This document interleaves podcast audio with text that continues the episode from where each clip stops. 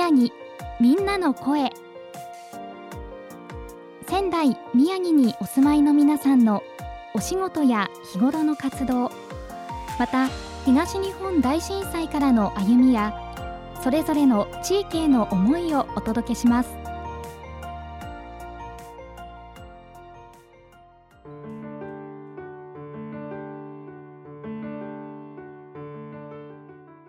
仙台宮城みんなの声今日のゲストをご紹介します。仙台女性防災リーダーネットワーク大白代表の今野真理さんをお迎えしました。よろしくお願いします。よろしくお願いいたします、はい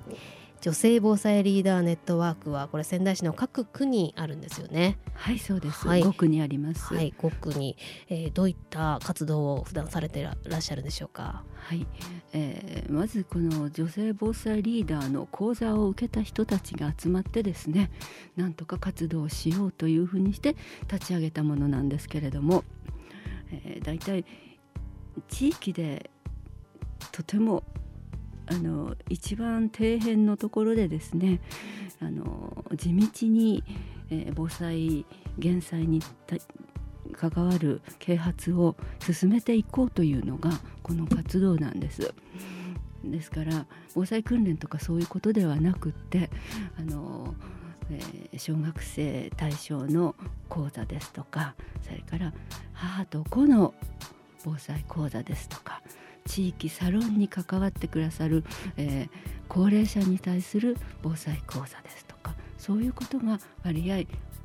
ー、大白ではそれが多いんです。はい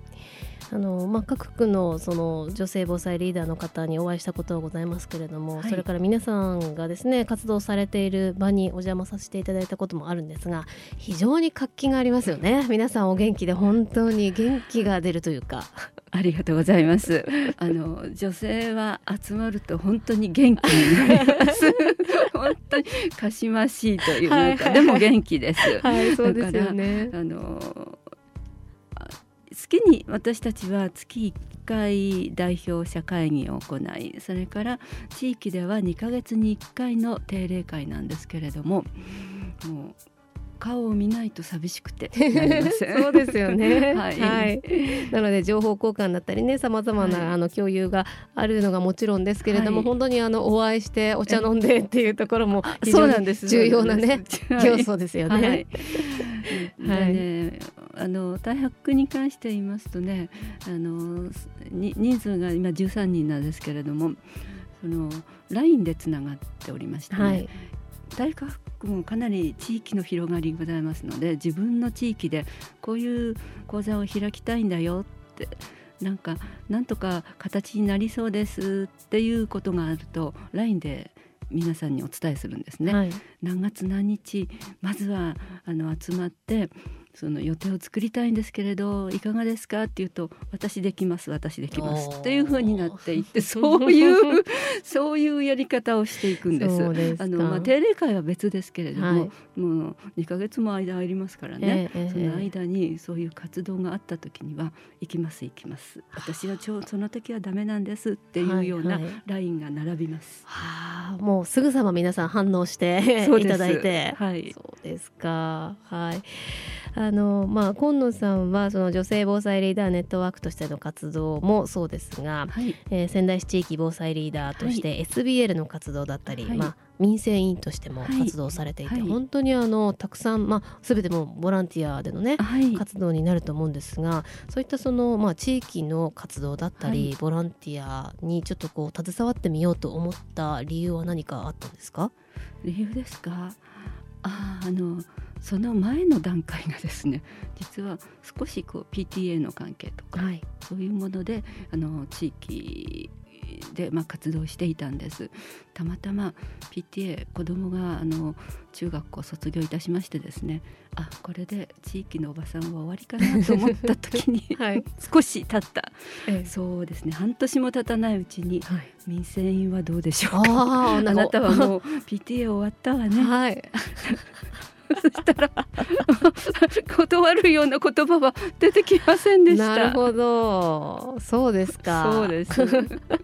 すぐさまお誘いが来たわけですね。そうなんですこれでもう私はゆっくりしてでできるかなって思ったところに、はいはい民生委員の誘いが来て、えー、断ることもなく受けてしまってということでしたね。はい、で他のその SBL にしても仙台女性防災リーダーネットワークにしても民生委員を活動しているうちにそういうことに携わることあの例えば知識を得ることですとかね一緒にみんなと活動できることそれがついてきたという あのそういうことになってあの活動の範囲がですね広がったんですね。はい、だから肩書きもね活動もたくさんあるので全て本当に並行してそうですかなりお忙しいんじゃないですか。あのですからできる時にできることというのを大事にして補い合ってですね、あのメンバーの人たちと補い合ってやっていきましょうねというそういうふうな考え方を共有しています。素晴らしいですね。本当にもうなんていうかこうまあ共助というか、はい、もう助け合いながらというか地域の皆さんで。そうですねあの本当にこうであらねばならないというあの規則も何もないわ、うん、縛りがないわけですから。はい。はい、そうですね、はい、皆さんでこう、まあ、支え合ってというか。そうですはい。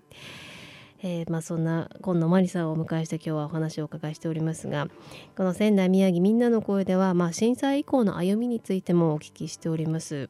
東日本大震災当時というのは今野様どのような状況だったんでしょうか、はい、当時は私は民生委員でした、はい、でまだ SBL にはなっておりませんでした、はい、えーそういう中でですねあの活動はいたしました。でもまだ町内会と民生委員との連携もしっかりと取れていたわけではないので私の民生委員としてのあの支援の活動っていうのは、まあ、行いましたけどもこれじゃ足りないこれじゃ足りないって言いながらなんとかそのうちに、えー、ライフラインが復興してきた復旧してきたという状態でああ助かったなということだったんです。それでその後にですねやはり町内会とか周りの周りの町内会とのあの連携もあったらいいなと思うようになったのを覚えておりますしなんとか地域が高齢者をあの多い方多い地域だったもんですからその高齢者の方をどうしたら私たちがあの声がけをして手助けをできるのかっていうことを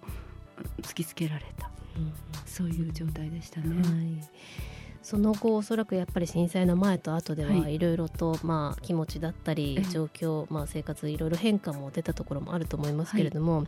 あの実は仙台市ではあの、災害文化という、はい、あのまあ、取り組みというか、はい、あのがございましてその災害はもう本当に発生するものというふうに認識した上で、うん、まあ、災害が起きてもそれを乗り越え乗り越える術を持ったこう社会文化をこう作っていこうということをこう今掲げて、い、ろいろみんなでそのどういったことができるかという考えるというような活動を、あの進めているそうなんですけれども、そういった意味では今野さんはそのもちろんその震災前から民生委員の活動をされていたということですけれども、何かその、まあ、もちろん起こってしまったものをこう踏まえた上で、もっとこういうふうにしていったらいいんじゃないかとかその乗り越えるためのその、なんでしょうね。あの皆さん力を身につけるだったりとか、はいそうそういったところで何かこう変化だったり必要なものってどんなふうに感じていらっしゃいますか？えーと、あの震災は本当にあってはならないような不測の事態だったんですけれども、はい、あってはならないというよりもあるんですね、はい、災害は。あるんです。えー、だからそれがあったためにですね逆にあのそれではそういうことがあった時にどうしたらいいのだろうかっていうような考えたり行動に起こしたりすることができるようになった、はい、以前よりも。えー以前は中学そういう時に中学生の手助けを得ようなんていうのはとんでもないことでした、はい、そこをあの大震災を境目にいや地域にいるのは若いそういう中学生は確実に学区だからいるのだから、えね、手助けをしてもらいましょう。学校もしてあのそういうことに参加しましょうというふうにあの考え方を変えてくださった、はい、そこでとても活動はしやすくなったしものを伝えるのもあんなことだったからダメだったのよ。こういたしましょうという、うそういうことを口に出して言えるようになりました、はい、実体験伴ってというところになりますもんね。そうです。そうです。ですからそういうことをみんなが分かってでそれならどんなことしたらいいのって問いかけられた時にそれに答えられる状態でないと私はダメなんですよ。でも本当にその、まあ、震災などの出来事を通してその地域のまあお子さんもね巻き込んでっていうのはそれまでね発想がなかったということですけれども、はい、でも本当にあの頼りになるお子さんたちというか、はい、まあ本当に皆さんねあの、たくさん動いてくださったみたいですね。そうですそうです、あの震災の時もまあ形は全くできなかったところに一応ボランティア中学生立ち上がりましたしね、で何をしたらいいのかわからないからって子どもさんたちを預けられました。あそれでは例えば水を届けてくださいとか、はい、何かあの必要なものがあったら言って言ってくださいってそういうご高齢の方に声がけてくださいとかねあのお願いしたんです。そしたらその何が良かったかって確かに水が届いたのも良かった声がけも良かったけれど、うん、何よりも嬉しかったのは、えー、私のことを気遣ってくれていて。ご高齢の方がね、はい、そういう人たちがいてそして若いその元気な声は非常に力になったという喜んでくださいそうですか。それはですねあの今でも忘れられるで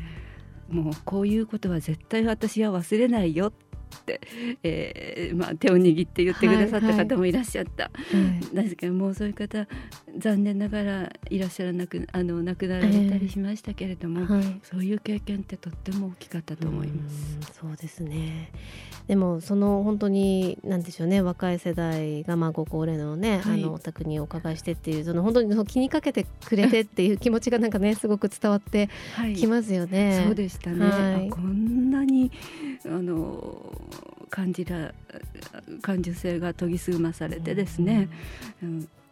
来るんだなって。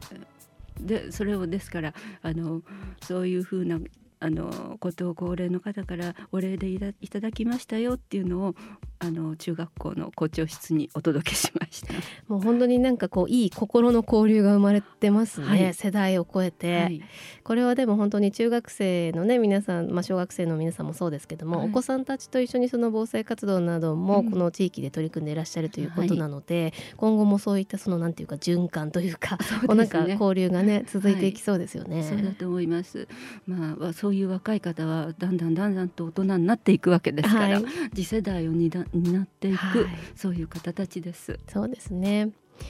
あの長年この今野さんはお住まいの地域でこういった活動を続けてこられて、はい、えー、そしてもうこの、まあ、金剛沢地区ですよね。あのもうのどれぐらいお住まいになりますか？30 40年までいかない。38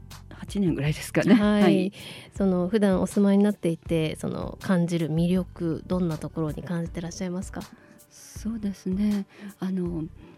あまり垣根が高くないというのかな。フェンスも実際 あの形としてフェンスもあまり高くないんです。そうなんです。塀とかフェンスが。それも高くないんです。だから、ちょっと道路に出てあの井戸端会議ではないんですけれど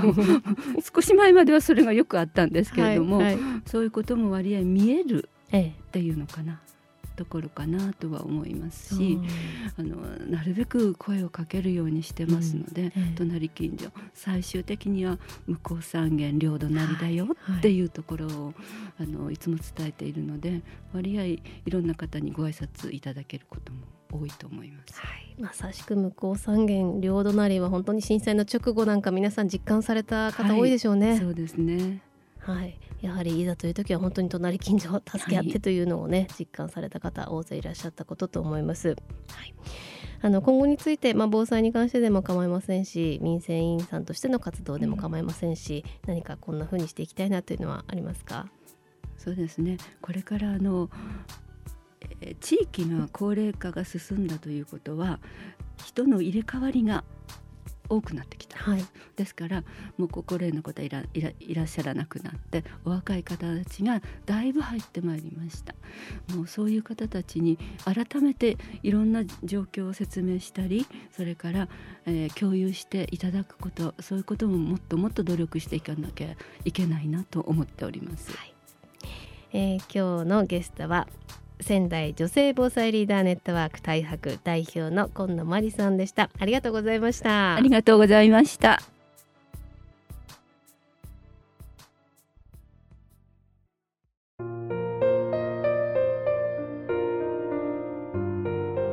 ここで仙台市震災メモリエル事業と災害文化についてのご案内です。仙台市では災害は発生するものと認識した上で災害が起きてもそれを乗り越える術を持った社会文化を災害文化と呼ぶことにしました。この災害文化について市民の皆さんと一緒に考えていく活動を行っています。活動については仙台市震災メモリアル事業特設ウェブサイトで発信しています。また仙台のポータルサイト仙台タウン情報まちこでも皆さんの身近なテーマでの災害文化に関する投稿を呼びかけています。仙台市震災メモリアル事業特設ウェブサイト仙台タウン情報まちこ両サイトをご覧いただいて私たちと一緒に災害文化について考えましょう。